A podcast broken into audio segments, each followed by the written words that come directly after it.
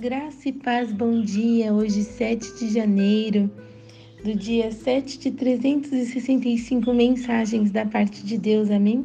Aqui é Jorge Oliveira e a mensagem de hoje diz o bom e o mal.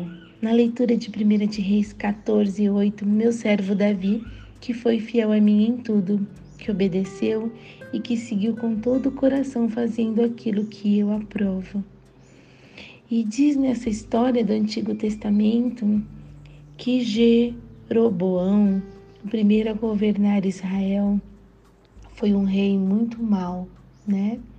Ele conhecia Deus, conhecia os seus estatutos, a sua lei, o seu amor, mas mesmo assim fez tudo ao contrário. E isso trouxe dor e tristeza para o povo, né?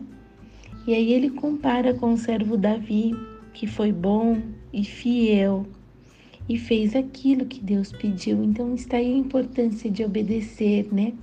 Obedecer e conhecer a palavra do Senhor, fazer o que o Senhor diz, nos traz benefícios, nos traz bênçãos espirituais. Amém? Diz assim, olha, Deus é uma luz que resplandecerá e deixará um legado de bondade, e ele nos promete se você me obedecer e guardar as minhas leis e os meus mandamentos, eu lhe darei uma vida longa. E diz assim também: de acordo com a minha vontade, fazendo aquilo que eu aprovo e obedecendo as minhas leis e os meus mandamentos, como fez o meu servo Davi, então eu estarei sempre com você, né? E no final do devocional tem uma frase tão linda temos o privilégio de glorificar o Senhor, que todos ao redor vejam a sua luz brilhando em nós e sejam atraídos à sua bondade. E uma frase diz assim: por menor que seja a luz, ainda assim ela brilha na densa escuridão da noite. E eu chego à conclusão que como é bom conhecer ao Senhor Deus, a nossa palavra ela tem muitos benefícios quando está ligada com a palavra de Deus, né?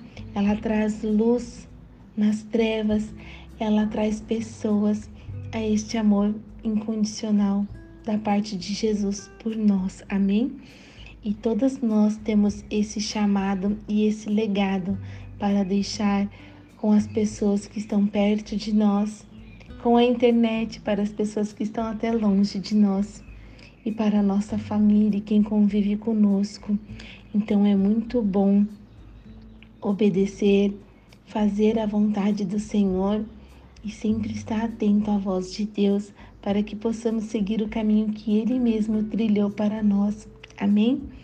Tenham um lindo dia, uma sexta-feira preciosa.